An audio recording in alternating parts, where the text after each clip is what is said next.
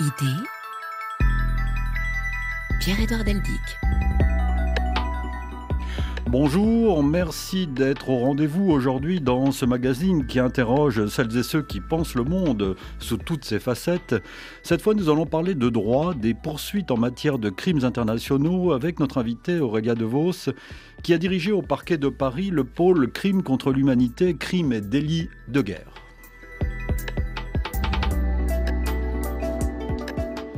Son livre s'intitule Crime contre l'humanité, le combat d'une procureure. Il est publié chez Kalman Levy. Elle y parle de sa mission, de ses enquêtes, du droit sans frontières en quelque sorte, en Afrique notamment. Au fil des pages de l'ouvrage pointe également une inquiétude, en dépit de plus de dix années de progrès, écrit-elle, d'engagement, de combat parfois, poursuivre les crimes contre l'humanité et les crimes de guerre demeurent une victoire fragile. Ou bien encore, le pôle crime contre l'humanité est désormais connu et reconnu, mais ce n'est ni une évidence, ni une garantie, juste le fruit d'un héritage aussi récent que fragile qu'il convient de préserver. Nous allons en parler dans ce nouveau numéro d'idées, un magazine que vous pouvez aussi écouter, retrouver sur le site de la radio. L'application RFI Pure Radio est votre plateforme numérique préférée.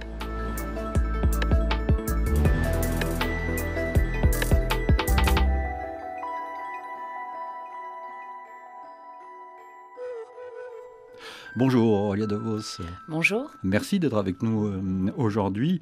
Vous avez donc participé à la création du pôle Crime contre l'humanité, crimes et délits de guerre que vous avez dirigé. Vous me disiez à l'instant que ce pôle avait un nom sans avoir un nom finalement.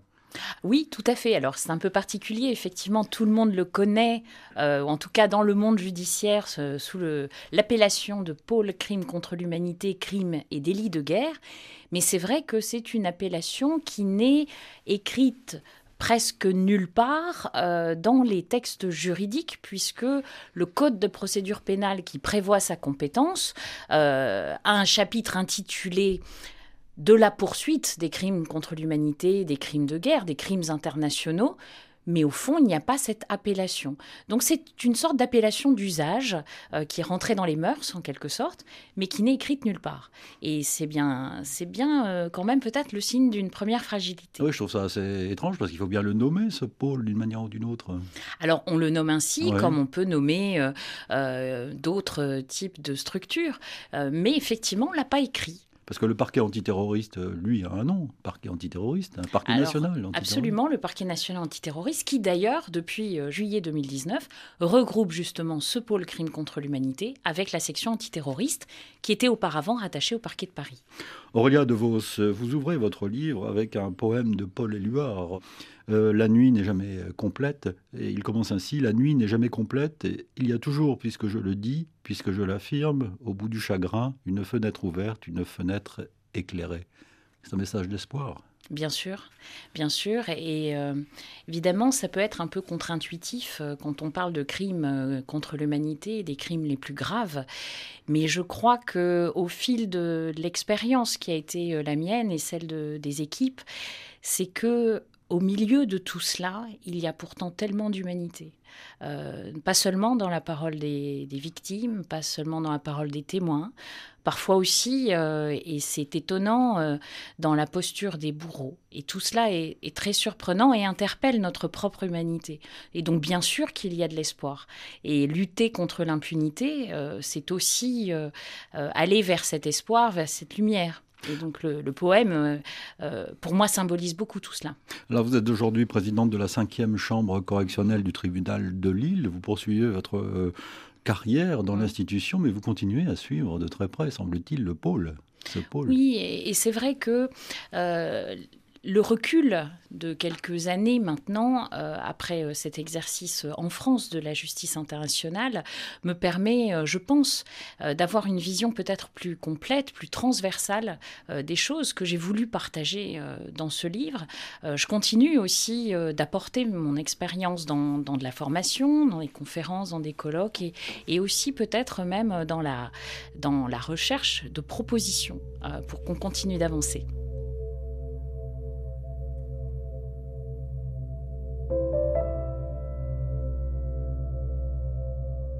Idée. Quels sont vos noms et prénoms Altmann Klaus. Vous êtes né à quelle date, s'il vous plaît 25 octobre 1913. 25 octobre 1913. À quel endroit? Bad Godesberg.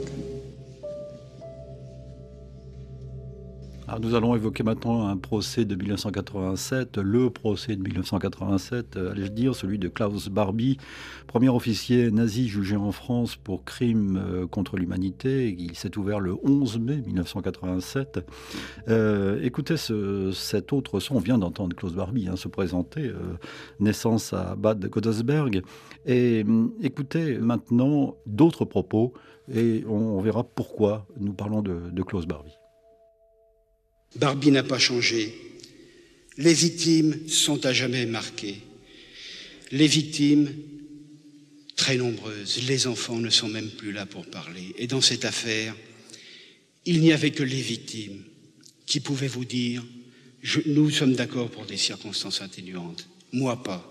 Il n'y a que les victimes qui ont droit à la parole. Toutes ces victimes que vous avez vues, tous ces enfants que vous ne reverrez jamais. Quand en, en 44, Barbie avait une fille qui était née en 41.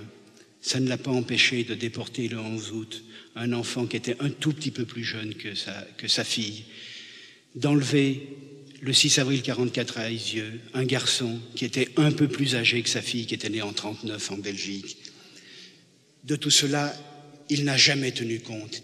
Il a mené à Lyon une action particulièrement inhumaine, qui aujourd'hui encore appelle une sanction, je vous demande de dire qu'à vie, Barbie sera reclus. Ça, c'est le réquisitoire de Pierre Truche euh, lors de ce procès. Oui, euh, Aurélia DeVos, vous mhm. écrivez dans. Donc, euh, Klaus Barbie a été condamné à la perpétuité. Hein. il, il, est mort en 1991. Euh, j'avais 8 ans, écrivez-vous, euh, quand en 1987 s'ouvrait à Lyon le procès de Klaus Barbie, tortionnaire nazi responsable notamment de la déportation des enfants d'Isieux dans l'Ain, l'enlèvement suivi de la mort de 43 enfants juifs, l'enfant que j'étais devant les journaux télévisés du soir qui jour après jour relataient les audiences du procès sur les marches du palais de justice de Lyon, a sans doute nourri durant ces quelques semaines une conscience du pire, un impératif de justice, une haute idée de ce que peut accomplir la justice des hommes, traduit dans ces quelques coupures de presse que je découpais et collais consciencieusement sur des feuilles reliées. Dites-moi. C'est là qu'est née une vocation? Alors je ne sais pas. Euh, je ne sais pas si on relit euh, notre propre histoire euh, à l'aune de ce qui se passe ensuite, mais effectivement, c'est un moment qui a été marquant. Euh, j'avais 8 ans, euh, en effet, et j'ai été très euh, frappée. Ça, alors, c'est une époque où il n'y avait pas beaucoup de chaînes de télévision. On regardait consciencieusement le journal télévisé le soir, et c'est vrai que c'était particulièrement frappant. Et je crois que toutes nos familles ont été happées par ce qui se passait euh, euh, devant cette cour d'assises en 1987. Euh, c'était exhumer notre histoire, exhumer des crimes d'une telle gravité et surtout ouvrir la page des premiers procès qui allaient évoquer la question des crimes contre l'humanité, même si à l'époque, nous n'avions pas cette qualification dans notre code pénal. Et donc c'est vrai que j'ai été, euh, j'ai été très marquée par ce procès. Alors je ne sais pas si, euh, euh, si c'est de là qu'est né mon intérêt pour la justice. très certainement que j'y ai trouvé un, un rôle social, un rôle de réparation, un rôle de restauration auquel j'ai voulu ensuite participer, très certainement. Aurélia De Vos, mm. qu'est-ce qui vous a conduit à diriger le, pôle? Donc vous êtes rentré dans la magistrature, hein, vous avez été procureur à Béthune notamment. Qu'est-ce qui vous a conduit à, à vous intéresser à, ces crimes contre l'humanité et à participer à cette grande aventure, euh, écrivez-vous, de, la création de ce pôle? Alors, c'est un peu par hasard et en même temps, si vous voulez, ça a fait. Euh, merci, mais ça, ça a rejoint effectivement un, intérêt euh, qui devait être sous-jacent. Mais je, je suis allée à la chancellerie, donc au bureau d'entraide pénale internationale au ministère de la Justice, après avoir travaillé à Béthune. Et j'y ai travaillé notamment sur l'entraide, la, la coopération avec euh, l'Afrique avec l'ensemble des pays africains. Et euh, j'ai eu à connaître de l'ensemble de ces dossiers d'extradition, ou en tout cas de demandes d'extradition qui émanaient des autorités rwandaises, qui euh, émettaient des mandats pour euh, récupérer et pouvoir juger ceux qui avaient pu participer au génocide des Tutsis au Rwanda en 1994 et qui avaient quitté le Rwanda, qui avaient fui, et notamment dans un certain nombre de pays d'Europe, et précisément la France, beaucoup la Belgique aussi. Et c'est vrai que euh, nous n'avons euh, jamais, encore aujourd'hui, hein, pour des raisons juridiques, accordé l'extradition de ces personnes au Rwanda. Et donc j'étais euh, confrontée à, la, à, la, tâche de devoir transmettre ces informations, d'expliquer pourquoi est-ce que nous n'extradions pas ces personnes qui étaient en France, qui mmh. résidaient en France et qui étaient réclamées par le Rwanda. Et je constatais je constatais que euh, malgré ces euh, présences sur le territoire, eh bien finalement, euh, bah, il ne se passait pas grand-chose, ou en tout cas des plaintes pouvaient peut-être être déposées par le collectif des partis civils pour le Rwanda, mais les procès n'étaient pas à l'ordre du jour, les enquêtes n'avançaient pas, les juges n'avaient pas les moyens euh, au milieu de tous leurs autres dossiers de travailler. Et donc, euh, je me suis vraiment intéressée à cette question par le biais du Rwanda, avec euh, cette idée qui a rejoint celle de quelques autres à l'époque, d'avoir un, pôle judiciaire. Et donc, je me suis engagée dans, dans cette idée avant même finalement qu'elle ne parvienne jusqu'aux assemblées pour pouvoir voter la création du pôle. Justement, Aurélia De Vos, ce fut certes une grande aventure, mais mm. ce fut aussi un combat, non? Que la création de... Alors oui, euh, c'est vrai, c'est le mot que j'ai choisi. Donc euh, en effet, je, ne le renie pas. Je ne renie pas ce mot de combat parce que euh, naïvement, j'avais pensé que les crimes les plus graves, évidemment, tout le monde allait trouver cela évident qu'il fallait, euh, qu'il fallait s'en préoccuper ou qu'il fallait les poursuivre si euh, des auteurs pouvaient euh, répondre devant la justice française. Et ce n'était pas si évident que ça. Donc je me suis aperçue que face à la difficulté de mener ces enquêtes, face à la lourdeur des dossiers, à la complexité parfois diplomatique ou politique qui croise la route de ces dossiers. Oui, parce qu'il n'y a pas là on ne parle pas uniquement de droit, on, parle, de politique, hein, de diplomatie, parfois, bien de géopolitique. Sûr, ça peut arriver, oui. Et donc face à tout cela, eh bien, il a fallu euh, en effet euh, insister, convaincre, euh, avancer et parfois effectivement un peu combattre, pas seulement moi, mais une équipe.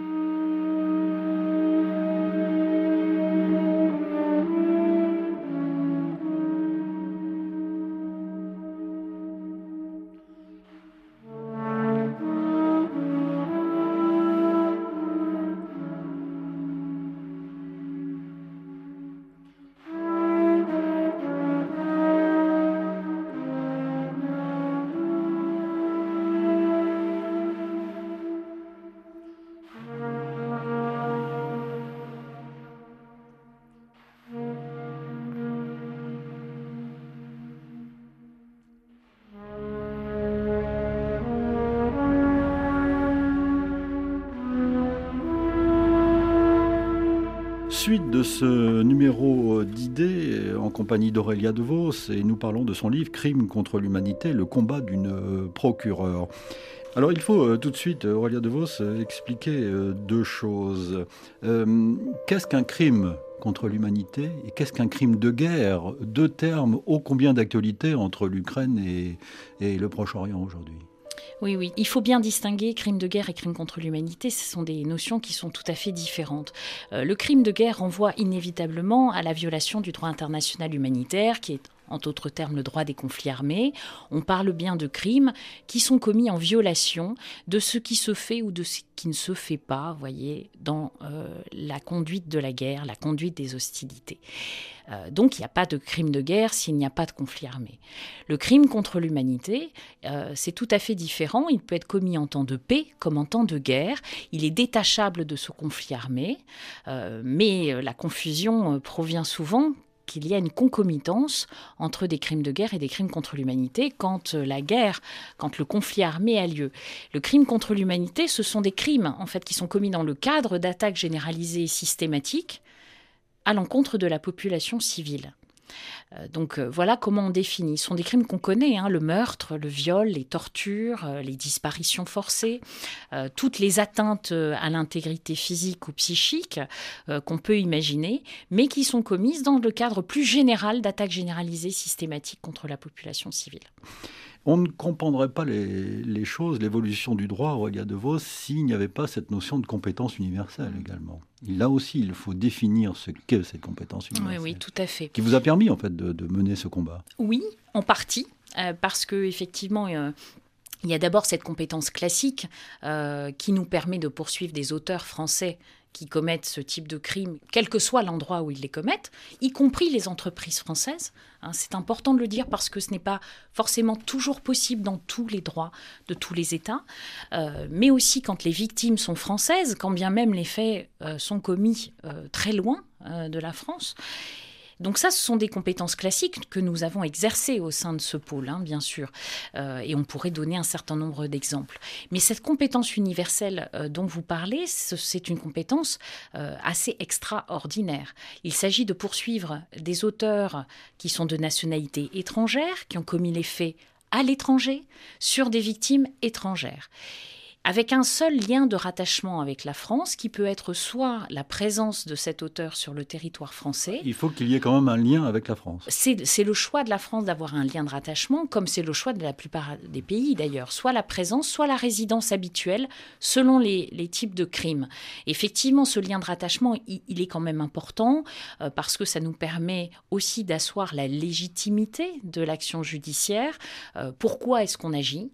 Parce que l'auteur de crime particulièrement grave qui heurte notre humanité est présent ou résident en France. Et là, du coup, ça nous concerne. Et ça devient effectivement le cœur de notre légitimité.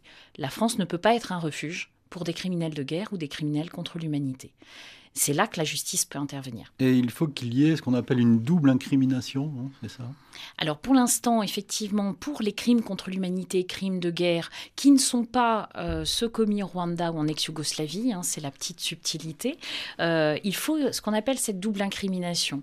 Ça veut dire que les faits doivent être punis en France, mais aussi punis dans l'État où ils ont été commis. Alors il y a eu des discussions juridiques sur cette double incrimination. Est-ce qu'on estime qu'il euh, suffit que les faits soient poursuivables partout, quelle que soit la qualification, ou est-ce que il faut que on appelle les choses de la même manière sur le plan juridique? Donc il y a eu quelques soubresauts euh, jurisprudentiels que je récents d'ailleurs que je raconte dans le livre euh, qui nous ont euh, inquiétés forcément, hein, puisque la Chambre criminelle de la Cour de cassation a eu une vision très restrictive de cette double incrimination, qui, donc le 24 novembre 2021, et qui réduisait considérablement l'interprétation que nous en avions, qui était beaucoup plus, euh, beaucoup plus large, beaucoup plus ouverte, et qui, je crois, correspondait à, l'intention du législateur. Et donc, euh, cette décision du 24 novembre 2021 avait euh, pour conséquence de vider de son sens la compétence universelle en matière de crimes contre l'humanité, voire même de crimes de guerre. Et donc c'est vrai que l'Assemblée plénière est revenue sur cette décision de la Chambre criminelle. Donc la Cour de cassation a dit le 12 mai 2023 que non, en effet, l'interprétation large, c'est-à-dire il suffit que les faits soient poursuivables, quelle que soit leur qualification, dans l'état, donc en France ou dans l'état du lieu de commission des faits, donc est revenu sur cela, a dit cela, et donc on est revenu à cette interprétation. Entre deux, on perd quand même 18 mois, un peu de suspension, euh, d'un certain nombre d'enquêtes. Je ne sais pas si on rattrapera ces 18 mois perdus. Ça, c'est sur le plan juridique. Il y a aussi une grande discussion politique sur cette notion de compétence universelle. Certains aimeraient la voir disparaître, tout simplement, en France ou mm. ailleurs. Alors, ce qui n'est pas évident, et on le comprend très bien, hein, c'est qu'il euh, peut y avoir, bien sûr, des implications euh, politiques ou diplomatiques quand des plaintes sont déposées contre euh, des personnes qui se trouvent en France et qui peuvent avoir euh, des euh, fonctions importantes dans leurs États respectifs, États qui ont des relations diplomatiques avec ah la France. Et on voit bien dans ces cas-là à quel point la justice va heurter potentiellement la diplomatie, où la diplomatie se trouvait en délicatesse. Et bien sûr qu'il y a ces moments-là qui peuvent se produire. Je dirais qu'ils ne sont pas, ils ne sont pas si fréquents que cela en réalité. Je crois que c'est surtout ce qui marque, ce qui frappe, mais euh, l'activité globale, ça, n'est pas tout à fait celle-là.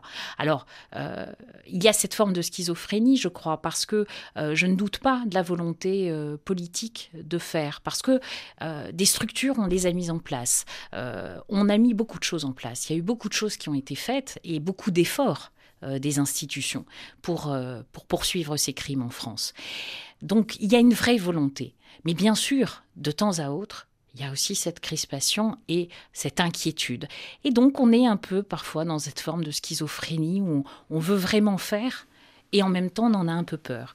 Et je crois qu'il y a une ligne au milieu d'une politique pénale raisonnée, raisonnable, euh, qui, euh, qui soit vraiment purement juridique et qui soit euh, effectivement éloigné du militantisme. Parce que le, vrai risque de ce contentieux, euh, c'est que on puisse sombrer dans le militantisme, qui n'est pas du tout un gros mot. Il y a des gens qui le font très bien mhm. et c'est leur travail, sont les ONG, sont les associations et c'est très très bien.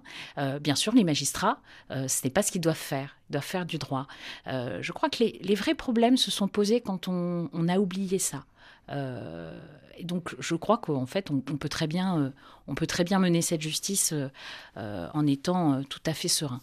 Il y a la France, Aurélia De Vos, il y a aussi mhm. l'échelle internationale avec, par exemple, la, Cour pénale internationale mhm. depuis 1998, qui elle aussi est remise en cause par euh, euh, certains États. Beaucoup d'États d'ailleurs n'ont même pas signé le statut de, Rome qui crée cette euh, Cour pénale internationale. Oui, oui, tout à fait. Cour pénale internationale qui est mise en place en 1998, comme vous le dites, mais qui rentre en vigueur en juillet 2002, qui ne peut connaître donc que des faits commis après juillet 2002 et qui est euh, euh, pas tout à fait universel, puisque de grands États comme euh, les États-Unis, la Russie, la Chine, Israël ne sont pas partis au statut de Rome, ne font pas partie de cette communauté de la Cour pénale internationale. Donc on, en voit bien là les limites de l'universalité. Mais ça ne veut pas dire que si elle ne peut pas tout faire, elle ne peut rien faire. Donc c'est déjà un signe très fort d'avoir pu créer une Cour pénale internationale. Je pense qu'il il y a 30 ans ou 40 ans, personne n'aurait osé le, rêver. C'est ça qui est intéressant, c'est qu'il y a quand même une évolution positive, enfin que je juge positive en matière juridique, à l'échelle internationale mm-hmm. et même à l'échelle de la France. Vous en êtes la preuve. Oui, oui, ah, bien sûr qu'il y a une évolution. Euh, il y a une évolution et au plus vous avancez, au plus vous évoluez, au plus vous avez envie que ça aille vite. Parce que euh, l'enjeu, vous le percevez de plus en plus. Si vous voulez, si vous ne faites pas, bah, vous ne voyez pas vraiment les enjeux. Quand vous commencez à faire, vous percevez à quel point les enjeux sont importants. Et les enjeux, euh, les enjeux, c'est aussi le temps. Alors bien sûr, ce sont des crimes imprescriptibles, euh, les crimes contre l'humanité, mais pour autant, euh, le temps n'est pas toujours notre ami. je m'explique, on arrive à presque 30 ans du génocide des Tutsis au Rwanda. Beaucoup de personnes sont encore mises en examen ou viennent simplement d'être renvoyés devant une cour d'assises en France pour s'expliquer sur ces faits. Et pourtant, euh, les suspects vieillissent. Certains décèdent. Euh, on sait que Laurent Bussy-Barouta, le préfet de Gikongoro, qui avait été jugé en première instance, euh, est décédé avant même d'avoir pu être jugé en appel. Donc il, il est mort présumé innocent, hein, d'une certaine manière, sur le plan juridique. Mmh. et lui-même n'a pas pu aller au bout du processus judiciaire pour pleinement s'expliquer, puisqu'il contestait sa condamnation. Donc c'est vrai que c'est pas complètement satisfaisant. Et on voit que les euh, victimes survivantes ou les témoins disparaissent cruellement. Et donc, qu'adviendra-t-il de ces procès si on tarde à les accélérer? Donc, L'imprescriptibilité, oui, mais le temps, le temps joue contre nous. Et donc, c'est vrai que les évolutions, si elles sont très importantes, eh bien, elles amènent euh, à une nécessaire accélération.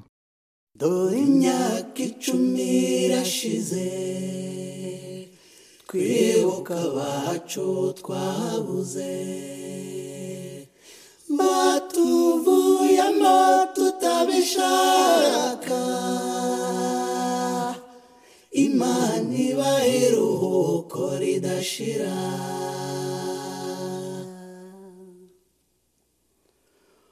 iyo minsi yari injyana muntu intimba zigose benshi.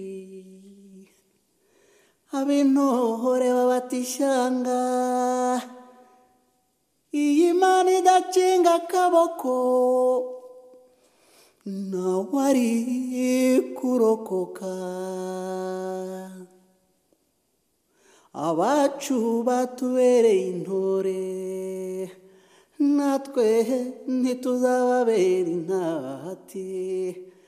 Burya batubereye imanze hoya tubabera ingenzi dusoze neza ibyo basize. Dore imyaka icumi irashize. Twibuka abacu twabuze batuvuyemo tutabishaka. Imana ibahe iruhuko ridashira. Suite de ce numéro d'idées en compagnie d'Aurélia DeVos qui a écrit Crime contre l'humanité, le combat d'une procureure aux éditions Kalman Lévy, Crime contre l'humanité, notion hélas d'actualité, euh, Aurélia DeVos. Au commencement donc, et je reprends le titre d'un de vos chapitres, au commencement donc était le Rwanda. C'est comme ça que tout a commencé avec le pôle. C'est comme ça que tout a commencé, parce qu'il a d'abord été pensé, parce que nous étions euh, face, comme je le disais tout à l'heure, à de très nombreuses procédures. Une vingtaine, non? Une vingtaine à l'époque, qui avaient été déposées euh, par le collectif des partis civils pour le Rwanda, en France, contre des ressortissants rwandais qui étaient euh, résidents sur le territoire français depuis, pour beaucoup de nombreuses années, qui étaient installés, hein, donc durablement en France avec leur famille et qui euh, se voyaient reprocher euh, d'avoir participé d'une manière ou d'une autre au génocide des Tutsis. Et donc ces plaintes, elles étaient déposées devant les bureaux de juges d'instruction qui étaient euh, pris par toutes leurs autres affaires de droit commun. Et qui évidemment n'avaient pas la possibilité, ne serait-ce qu'en temps, en capacité de se plonger dans le génocide des Tutsis et d'avoir le temps de travailler ces dossiers. D'autant que la justice n'a pas beaucoup de moyens, on le sait, ça c'est une On sait que, on sait que, les moyens de manière générale sont effectivement limités et insuffisants. Et donc, a fortiori, pour traiter ce type euh, de dossier dans un, cabinet de droit commun de juge d'instruction. Et donc c'est vrai que les dossiers s'accumulaient euh, et ça devenait très compliqué. Euh, de surcroît, en 2009, on récupère des deux dossiers qui provenaient du tribunal international pour le Rwanda, qui visaient Venceslas Munyeshaka et Laurent Bussi-Baruta, et qui nous a mené le regard de cette communauté internationale, du tribunal international, sur ce que nous allions faire aussi de ces dossiers qu'il nous avait transférés. Donc la pression était importante et il devenait assez euh, insoutenable de voir ces dossiers s'accumuler alors que les faits reprochés étaient d'une telle gravité. Donc l'idée a germé dans l'idée, dans l'esprit de quelques-uns, euh, portée notamment dans le mien, mais pas seulement, mais aussi euh, dans celui de quelques, quelques autres magistrats, mais aussi euh, porté par euh, Bernard Kouchner, qui a beaucoup porté cette idée quand il était ministre des Affaires étrangères à l'époque. Et donc c'est vrai que on a porté cela devant une commission, la commission Guinchard, qui travaillait, hein, cet universitaire qui travaillait à euh, une somme de propositions de ce qu'on pourrait faire de la justice, de ce qu'il fallait simplifier, améliorer, alléger, organiser. Et nous avons euh, pu convaincre euh, cette commission de lister cela dans une des propositions et le législateur s'en est saisi. Donc effectivement, au commencement était le Rwanda. Et d'ailleurs, pour certains, c'est resté encore aujourd'hui le pôle Rwanda. On s'est ah quand même un peu battu contre cela. peut-être que vous y viendrez, mais pour diversifier ce contentieux, parce que on avait de toute façon dès l'origine à l'esprit que nous allions être concernés par beaucoup d'autres contentieux. Je rappelle que quand il est créé janvier 2012, on est au cœur du début des crimes contre l'humanité commis en Syrie. Alors on va parler de César euh, tout à l'heure, euh, du fichier euh, César, Aurélia De Vos, à propos de la, Syrie, mais restons au Rwanda. Pour bien comprendre votre travail dès 2012, si nous parlions d'une certaine Béatrice, pour bien comprendre comment, comment vous avez travaillé. Parce qu'on vous voit partir donc au Rwanda avec votre ordinateur et, essayer de, de, faire des interrogatoires dans des situations parfois improbables, non? Là, c'est l'aventure. Oui, alors il y, a deux cadres. Hein. Il y avait les juges d'instruction qui menaient leurs enquêtes euh, auxquelles on pouvait euh, assister, hein, euh, comme c'est prévu par, par le Code de procédure pénale. Donc ça m'a été donné cette occasion d'assister à des auditions prises par les juges d'instruction, mais aussi dans le cadre d'enquêtes préliminaires que nous avons menées directement au parquet, donc de mener moi-même ces auditions. effectivement, dans des situations parfois extrêmement complexes, où il fallait aller euh, au devant des gens, euh, au devant des gens dans les villages, euh, parfois dans les maisons de secteur. Là, je vous cite comme j'aime beaucoup le faire pour voir le style des auteurs, leur, leur, manière de raconter. Dans le cœur de l'après-midi, nous prenons la route. Béatrice demeure à plus d'une heure de Kabarondo, au sud-est du Rwanda, au cœur des collines et au milieu des pistes. Sur place, dans un petit village, la maison de secteur, simple pièce d'une maison en torchis, nous ouvre ses portes en hâte. Une salle obscure au fond nous accueille, nous installons l'ordinateur de la greffière, branchons l'imprimante de fortune que nous avons pris soin de recharger, sortons nos notes et le juge commence. Ça, c'est l'audition qui, qui commence. Tout à fait. En plus, euh, c'est vrai que euh, on ne savait jamais ce qu'on allait trouver euh, finalement en, y allant. On avait toujours l'idée qu'on aurait tel ou tel témoin, telle ou telle victime qu'il fallait entendre, et puis les uns et les autres nous amener à d'autres témoins, à d'autres victimes. Et ces missions, elles étaient menées tambour battant.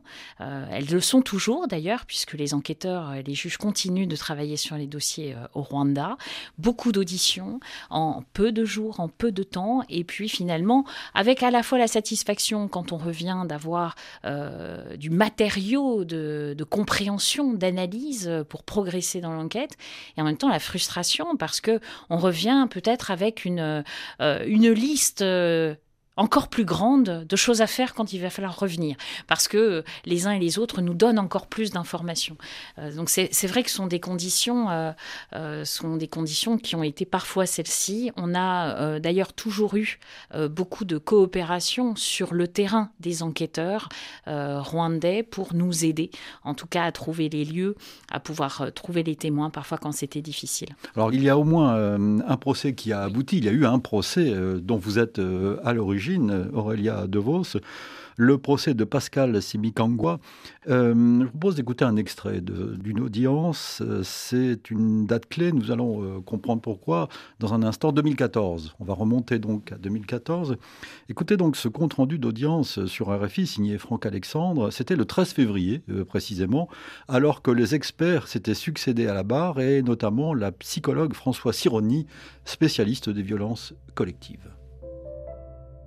Pascal Simbikangwa n'a aucun trouble mental, aucune pathologie, il n'est donc pas psychologiquement malade. Néanmoins, il existe chez lui de nombreux troubles psychologiques. Il est notamment dans le déni permanent, note la psychologue Françoise Sironi. Un déni qui est la conséquence de deux deuils traumatiques. Le premier est celui de sa petite sœur, Oera, morte dans ses bras lorsqu'il avait 9 ans.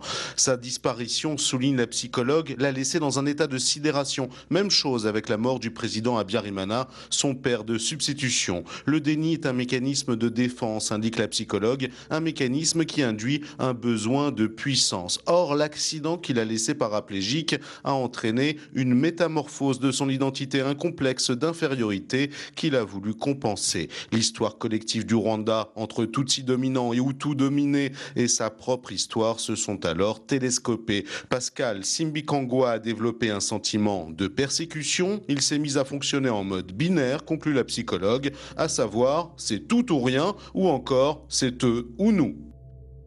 Portrait donc d'un criminel, Pascal Simikangwa, donc, qui a été condamné le vendredi 14 mars précisément 2014 euh, à 25 ans de réclusion pour son rôle dans le génocide, au terme d'un procès véritablement historique. Là, on peut utiliser le mot. Et vous, vous avez euh, prononcé le réquisitoire dans ce procès. C'était le 12 mars avec l'avocat général euh, Bruno Sturlez. Vous aviez là, à ce moment-là, l'impression de vivre quelque chose de fondamentalement important, j'imagine. Alors c'était surtout euh, un aboutissement. Euh, l'aboutissement de la première enquête euh, qui a mené à un procès, surtout le premier procès d'un Rwandais en France pour le génocide des Tutsis, premier procès avec la qualification de génocide devant une cour d'assises française. Donc c'était en effet le, un poids surtout que, que de prononcer ce réquisitoire. Mais surtout, euh, c'était quand même le procès d'un homme. Et je trouve que ce qui est euh, très intéressant dans ce que dit Françoise Sironi, euh, dont vous avez diffusé la relation de ce qu'elle avait indiqué au procès, eh bien, c'est que derrière ces crimes de masse, euh, il y a bien sûr des victimes singulières, mais il y a aussi des auteurs singuliers. C'est-à-dire que chacun arrive avec sa propre histoire, ses propres blessures, ses propres problèmes, euh, et donc sa propre lecture, et ses propres raisons de s'inscrire dans un projet euh, criminel collectif. Et ça, c'est vraiment très intéressant parce que, euh, au-delà de l'aspect historique, c'était tout de même juste le procès d'un homme. Qu'est-ce qu'il avait fait lui? Qu'est-ce qu'il avait amené à agir de la sorte? Et on n'a jamais perdu de vue, euh, malgré les caméras qui filmaient pour les archives historiques, hein, puisque c'est un procès qui a été filmé. c'était la première fois après le procès Barbie, donc c'était quand même assez important. Et malgré ces, malgré ces caméras, on n'a jamais oublié que c'était juste son procès à lui. Euh, c'était important de l'avoir en tête. On ne faisait pas euh, un procès pour l'histoire, on ne faisait pas un procès euh, pour le spectacle, c'était un procès pour lui, c'était le sien. Alors rappelons quelque chose qui peut paraître évident, mais qui est fondamentalement important, c'est que, là je vous cite, la lutte contre l'impunité ne réside pas uniquement dans les capacités de poursuite et de jugement, elle réside également dans la capacité à démontrer la réalité des faits et donc à les prouver. C'est là que réside la difficulté. Bien sûr, et c'est quand même notre travail euh, fondamental euh, que de réussir à, démontrer euh, ce qu'on avance, que toutes les informations ne sont pas des preuves, et que c'est bien sûr extrêmement difficile parfois de prouver, surtout quand on est loin du lieu des faits, quand on est loin aussi dans le temps, et que on peut être loin dans la culture, dans la compréhension de ce qui s'est passé ailleurs, dans ce qui est loin de nous, de notre mémoire collective et notre grille de compréhension. Donc tout notre travail, c'est de d'absorber cette grille de compréhension, de euh, d'apprendre de comprendre et ensuite de pouvoir restituer et d'expliquer pour que les, preuves prennent tout leur sens. Et parfois, nous n'avons pas réussi à prouver. Hein. Il y a eu des non-lieux, il y a eu des... Euh, dans ce procès de Simingangwa, nous avons requis un acquittement partiel. Hein, nous n'avons pas euh, requis sa condamnation sur l'ensemble des faits pour lesquels il était reproché, parce que nous avons fait la part des choses entre ce que nous avions réussi à prouver et ce qui n'était pas suffisamment étayé.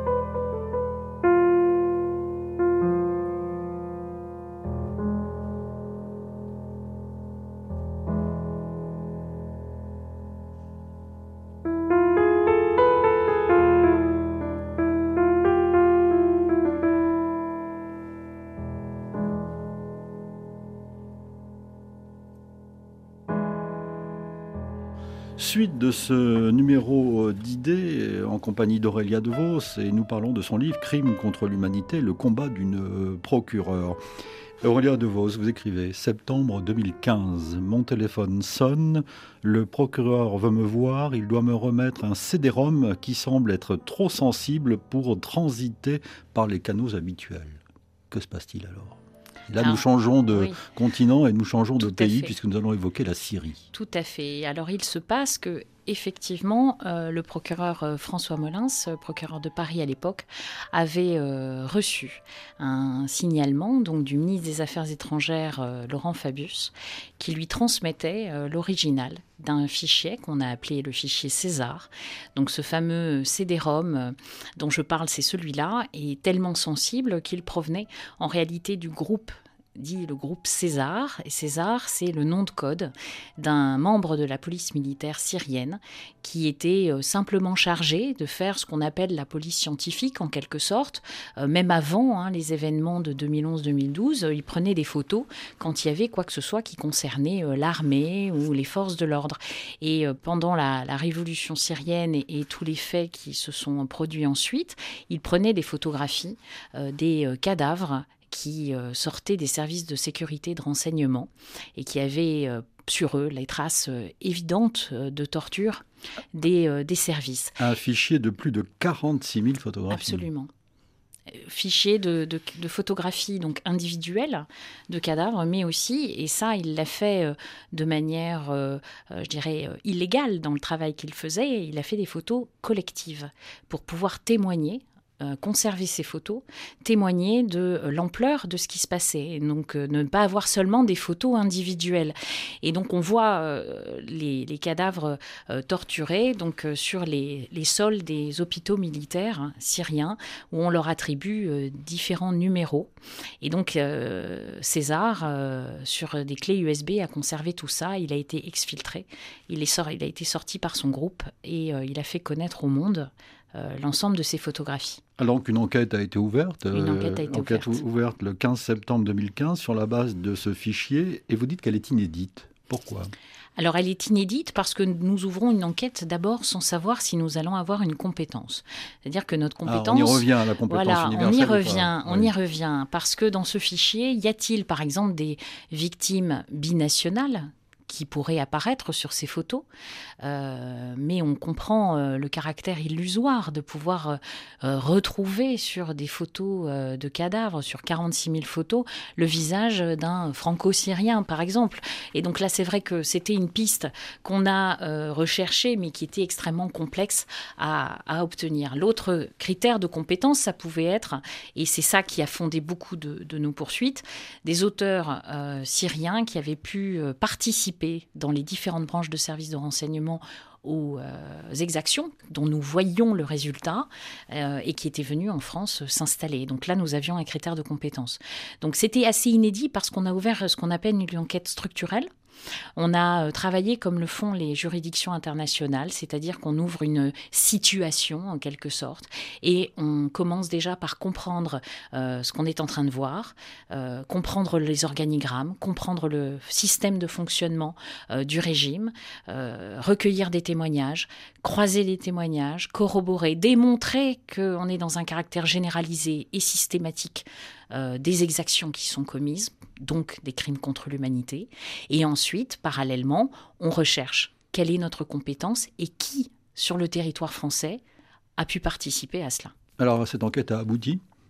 Alors, elle a abouti euh, à une, euh, alors d'abord à une, euh, à une coopération inédite avec euh, euh, d'abord plusieurs pays européens au sein d'Eurojust. Hein, on a impulsé une coordination parce que nous étions tous confrontés à des témoignages de, victimes syriennes qui venaient sur nos territoires respectifs et qui donnaient leurs témoignages, qui apportaient des éléments. plusieurs auteurs de crimes présumés étaient venus aussi sur nos territoires, donc on était tous confrontés potentiellement à des poursuites. Donc on a partagé ça au sein d'Eurojust Eurojust. Et puis on a Eurojust, oui, c'est l'agence européenne qui regroupe les justices mhm. européennes pour coordonner quand des enquêtes concernent plusieurs pays. Parce que vous parlez dans le livre de l'international des magistrats. Absolument. Et donc on a ensuite impulsé la première équipe commune d'enquête avec les autorités allemandes autour de ce fichier César dont ils disposaient également. Et donc on a euh, travaillé main dans la main et procédé donc euh, en février 2019 euh, à des arrestations simultanées donc de membres d'une branche équivalente. Alors en France, c'est un dossier qui est toujours en cours mmh. euh, à l'instruction. En revanche, en Allemagne, pour les personnes qui ont été arrêtées à ce moment-là, c'est Anwar Roslan notamment qui a été jugé à Koblenz euh, pour crime contre l'humanité. Aurélia De Vos, vous écrivez dans la conclusion Il est temps d'inscrire la lutte contre l'impunité pour les crimes les plus graves de l'histoire, de pérenniser ce qui ne peut plus être seulement des moments fugaces de conscience au gré des actualités rwandaises, syriennes ou ukrainiennes il faut pour cela prendre des décisions fortes afin d'inscrire la volonté politique dans l'histoire. Cela implique une révolution copernicienne. A-t-elle commencé? Ah, je ne sais pas si elle a commencé. Je ne sais pas si elle a commencé. J'aimerais qu'elle, euh, j'aimerais vous voir vous dire oui. Je ne sais pas. Je suis pas sûre. Il y a un doute dans votre livre. il y a, à la fois ce témoignage formidable et le doute sur la pérennité de cette. Tout à fait. Euh, parce que je ne dirais pas qu'on ne fait pas, parce qu'on fait. Euh, mais on fait euh, au gré, en effet, euh, des actualités ou des plaintes qui sont mmh. déposées. Et je crois que désormais, il y a vraiment un gap à franchir. Il faut que ça devienne vraiment un système. Il faut qu'on pense la poursuite de ces crimes, comme on a pu le faire pour la criminalité organisée ou pour le terrorisme, en système. Tous nos ministères sont concernés d'une manière ou d'une autre. Nos institutions sont toutes concernées d'une manière ou d'une autre. Hein. je l'explique dans le livre, mmh. il y a des dimensions euh, d'immigration, il y a des dimensions financières, il y a des dimensions d'éducation, il y a des dimensions d'influence par le droit, il y a des dimensions euh, très très variées autour même de l'action publique dans ces dossiers-là. Et donc, euh, il faut désormais qu'il y ait une volonté de transformer cela en système et de créer une vraie interministérialité, de pensée systémique, voyez, et que ça puisse survivre aux personnes. Il suffit pas de la volonté des uns ou des autres, mais la structure doit pouvoir résister. Sans vouloir insister, Aurélia De Vos, vous écrivez dans le livre L'élan judiciaire doit rencontrer la volonté politique. Alors oui, euh, il peut y avoir une volonté politique, mais il y a parfois un gap entre une volonté politique euh, qui va avoir un temps euh, bref et l'effort de concrétisation et de mise en œuvre qui doit avoir un, temps long et pérenne. Et on n'est euh, pas seulement dans ce domaine, je crois que je crois qu'on n'est pas les hein. seuls concernés, euh, mais euh, en effet, on peut avoir une volonté politique très ponctuelle et puis en effet ne pas mettre en place ce système qui permet de véritablement mettre en œuvre cette volonté politique. Parce que la justice a besoin de temps.